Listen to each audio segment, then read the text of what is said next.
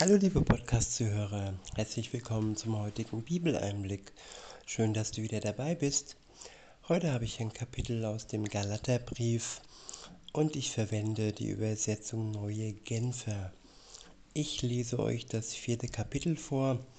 Ab Vers 1 heißt es, Allerdings weise ich euch auf Folgendes hin. Solange der Erbe noch unmündig, noch unmündig ist, unterscheidet ihn nichts von einem Sklaven, obwohl er doch der künftige Herr des ganzen Besitzes ist. Er ist vielmehr vor Mündern unterstellt und sein Vermögen wird von Treuhändern verwaltet, bis zu dem Zeitpunkt, den sein Vater festgelegt hat. Genauso war es auch bei uns. Als wir noch unmündig waren, waren wir den Vorstellungen unterworfen, die in dieser Welt herrschen und waren ihre Sklaven. Ja, viele Menschen denken, sie wären frei und sie wären eben nicht versklavt. Aber man kann nicht frei sein, wenn man abhängig ist von der Welt, in der wir leben.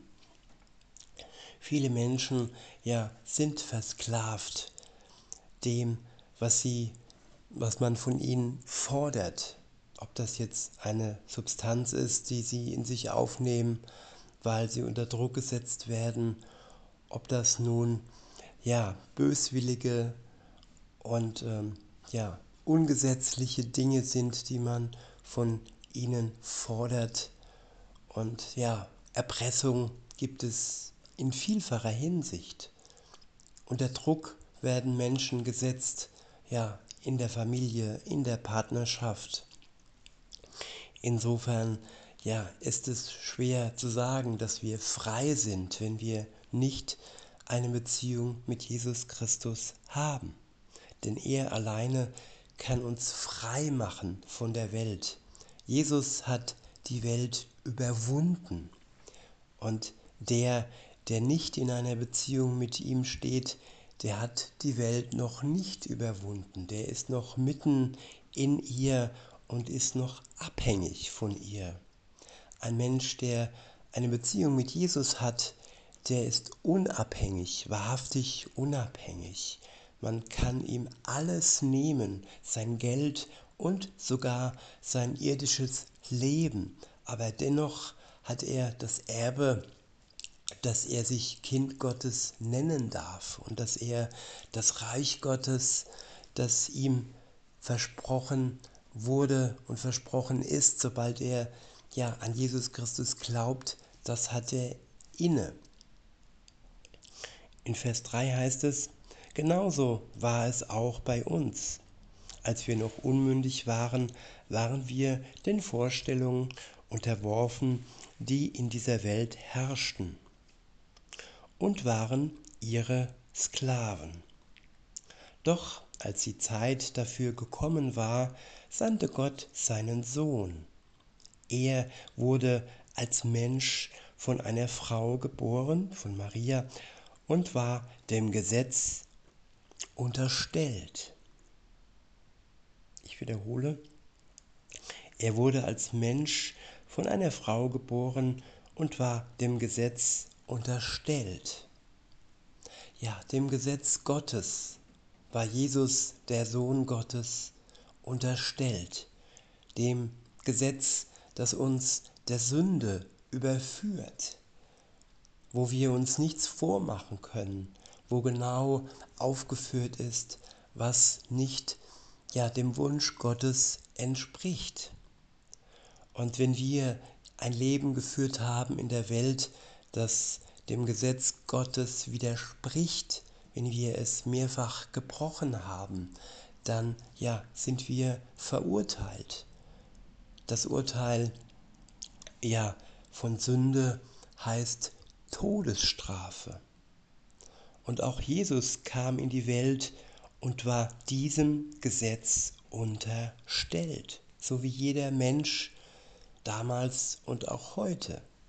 Aber er war der Einzige, der dieses Gesetz in die Tat umsetzen konnte. Bis zum letzten Atemzug seines Lebens war er ohne Schuld und hat das Gesetz seines Vaters befolgt. Und ja, wer an ihn glaubt, der bekommt ähm, Gerechtigkeit, der wird freigesprochen, denn er hat für ihn stellvertretend getan, was er nicht konnte, nämlich die Gebote Gottes einzuhalten. Durch eigene Kraft schaffen wir es nicht, ja, das Gesetz Gottes zu erfüllen. Das konnte nur Jesus Christus. Und wenn wir dann Kind Gottes sind, dann sind wir frei von unserer Schuld aufgrund unseres Glaubens und aufgrund dessen, dass Jesus ja das Gesetz zu 100% befolgt hat, im Gegensatz zu uns. In Vers 5 heißt es, auf diese Weise wollte Gott die auf diese Weise wollte Gott die freikaufen, die dem Gesetz unterstanden. Wir sollten in alle Rechte von Söhnen und Töchtern Gottes eingesetzt werden. Ich wiederhole Vers 5. Auf diese Weise wollte Gott die freikaufen, die dem Gesetz unterstanden. Ja, damit sind wir gemeint. Jesus wollte und hat die freigekauft, die das für sich in Anspruch nehmen. Die, die dem Gesetz unterstanden und die es nicht befolgen konnten aufgrund ihrer Menschlichkeit.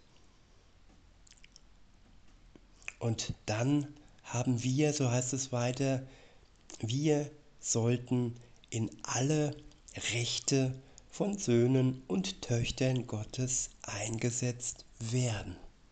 Ja, und das Hauptrecht ist, ein Kind Gottes zu sein, ein rechtsmäßiger Erbe zu werden, das, ja, das himmlische Reich zu erben, ewiges Leben zu erhalten.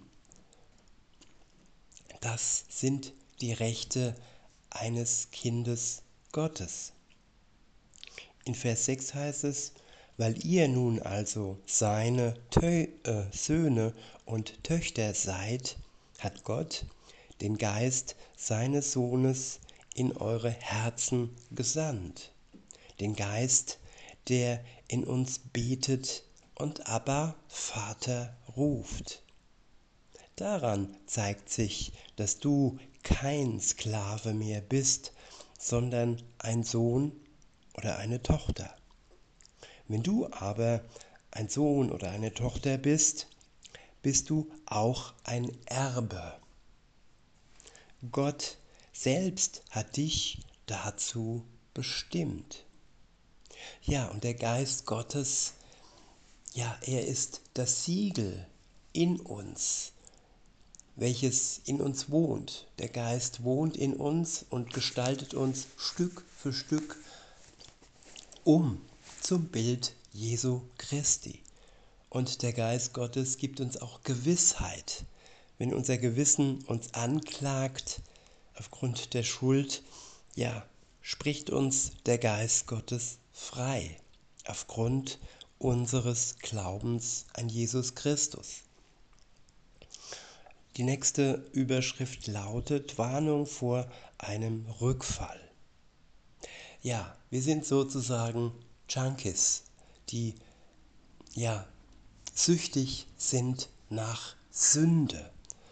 Und wenn wir befreit sind, wenn wir sozusagen clean sind, clean von der Sünde durch Jesus Christus, der uns clean macht, der uns äh, reinigt und der uns ja den Suchtdruck nimmt, dann sind wir immer wieder in der Gefahr, rückfällig zu werden. Wenn wir uns nicht ganz Gott und seinem Geist hingeben, ihm nicht das Steuer über unser Leben überlassen, dann passiert es schnell, dass wir wieder in die Sündenfalle tappen. In Vers 8 heißt es, früher als ihr den wahren Gott noch nicht kanntet, sah das ganz anders aus. Damals dientet ihr Göttern, die in Wirklichkeit gar keine Götter sind, und wart ihre Sklaven. Ja, Götter, die in Wirklichkeit keine Götter sind. Scheinbilder, Trugbilder, Schauspieler, die sich als Gott darstellen, als Retter, ob es jetzt ja in der Pharmaindustrie ist oder ob es jetzt in der Politik ist oder ob es jetzt ja im engsten Kreise ist mit Menschen, Partnern, die nicht mit Gott in Verbindung stehen, aber den Anspruch erheben, ja, Gott zu werden, ihm gleich sein wollen und von uns verlangen, dass wir sie an erste Stelle stellen und nicht Gott. Ja, das sind Götzen, das sind Götter in Gänsefüßchen, die nicht wirklich Götter sind. In Vers 9 heißt es, jetzt aber kennt ihr Gott. Oder vielmehr, Gott kennt euch. Ja, Gott kennen, so wie er ist, zu 100% ist unmöglich. Aber für Gott ist es möglich, uns zu 100% zu kennen. Ihm können wir nichts vormachen. Er kennt uns. Und durch diese Kenntnis unseres Selbst kann er uns auch helfen. Er kennt uns durch und durch. Und wenn wir uns ganz eng an ihn schmiegen, eine Beziehung mit ihm eingehen, dann ja, sind wir davor gefeit, wieder rückfällig zu werden. Weiter heißt es, wie ist es da möglich, dass ihr wieder zu den kraftlosen und armseligen Vorstellungen dieser Welt zurückkehrt? Wollt ihr ihnen wirklich von neuem dienen und ihre Sklaven sein? Ja, es gibt Menschen, die sind gefangen. Die kommen ins Gefängnis und wenn sie dann frei sind, in der Freiheit sind, kommen sie nicht klar damit. Sie, sie wollen dann zurück in die Sklaverei, zurück in die Gefangenschaft. Und ja, aber wenn Gott frei macht, der ist wahrhaftig frei. Und er macht uns nicht einfach nur frei und leer wie äh, ja, leere Hüllen. Nein, er schenkt uns seinen Geist, der dann diese Freiheit von der Sünde füllt, ausfüllt und der uns hilft, dass wir erstmal klarkommen in unserer neu gewonnenen Freiheit. In Vers 10 heißt es, ihr seid ängstlich darauf bedacht, bestimmte Tage heilig zu halten und die monatlichen und jährlichen Feste zu feiern ja, Tradition, festgefahrene Abläufe. Aber es ist nur äußerlich. Wichtig ist die Beziehung zu Jesus Christus. Alles andere ist etwas, was wir so oder so machen können. Die einen feiern äh, ja ihren Gottesdienst an einem Samstag, die andere, anderen an einem Sonntag. Das sind nur äußerliche Traditionen. Und wer sich daran festhält oder auch an der Beschneidung festhält, ja, der ist der Sklave der Tradition und ist nicht wirklich frei. In Vers 11 heißt es, ich bin in Sorge wegen euch. Solltet, sollte es etwa umsonst gewesen sein, dass ich mich euretwegen abgemüht habe? Der nächste Abschnitt ist überschrieben mit Wo ist nur eure Freude geblieben? In Vers 12 heißt es, heißt es, richtet euch nach meinem Beispiel, liebe Geschwister, so wie ich mich nach euch gerichtet habe. Ich bitte euch darum, ich bitte euch darum, bisher habt ihr mir noch, habt ihr mir doch nur nie Kummer bereitet.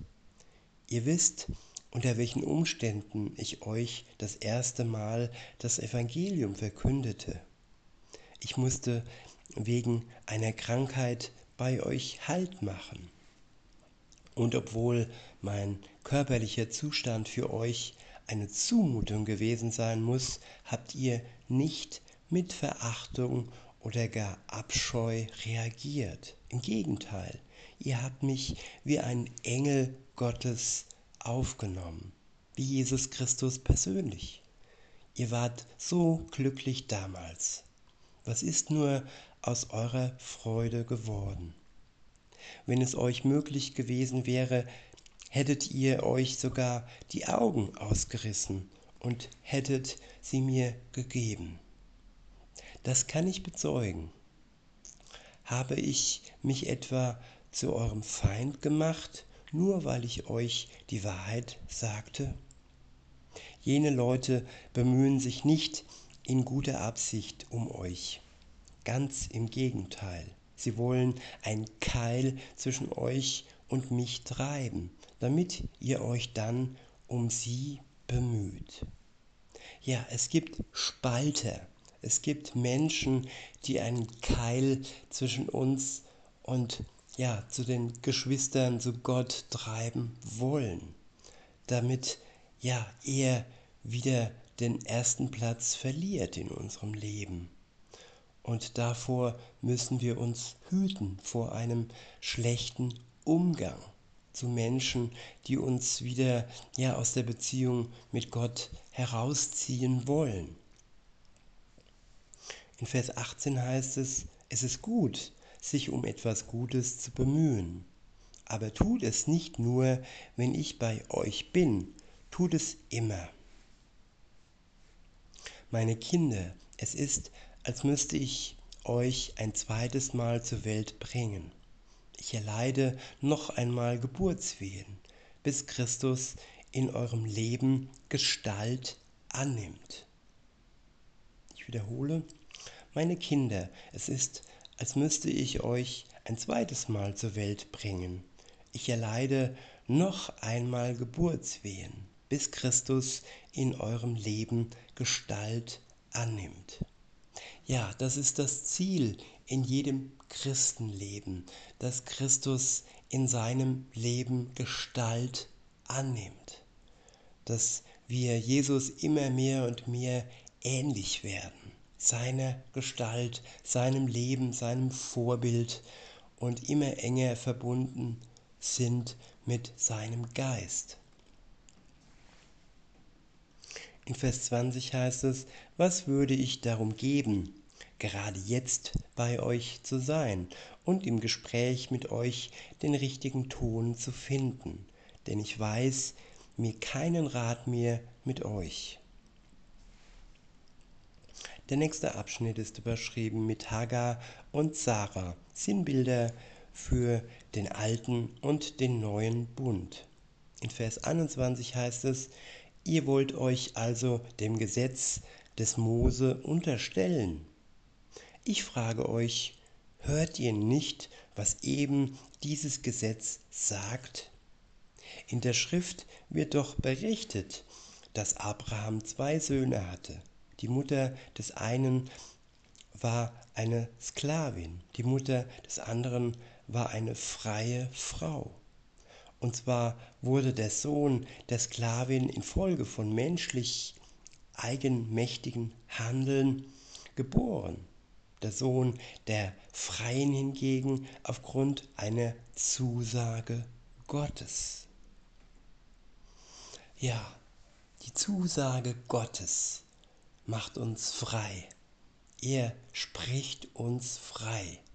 Nicht, ja, unser Ungehorsam Gott gegenüber bringt uns in die Freiheit, sondern nur der Wille Gottes und ja, seine Tat für uns am Kreuz erlöst uns von unserer Schuld.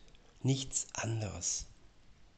Kein Gesetz, das uns nur aufzeigen will, ja, dass wir schuldig und sündhaft geworden sind.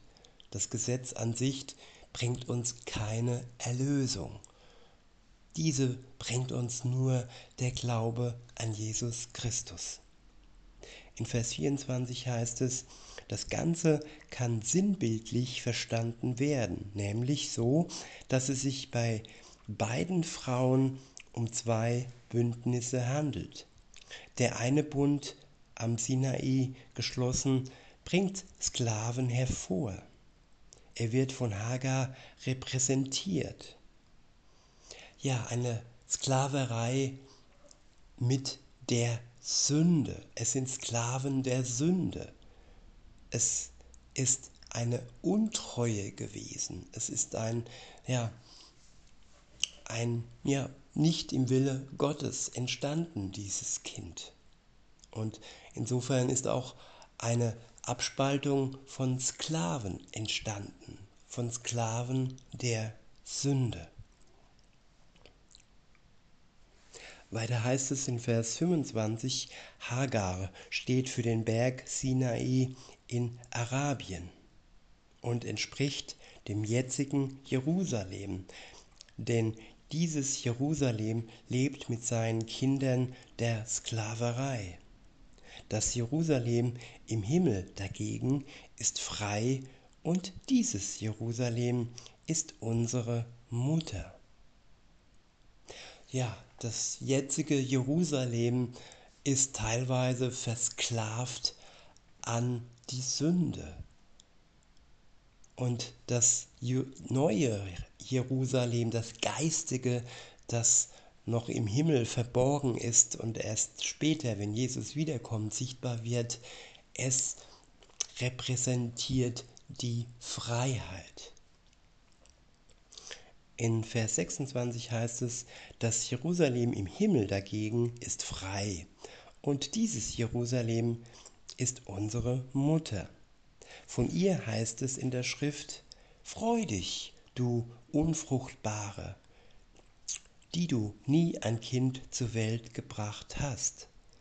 Brich in Jubel aus und jauchze, die du nie Mutter geworden bist denn die Kinder der Einsamen werden zahlreicher sein als die Kinder der Frau, die einen Mann hat.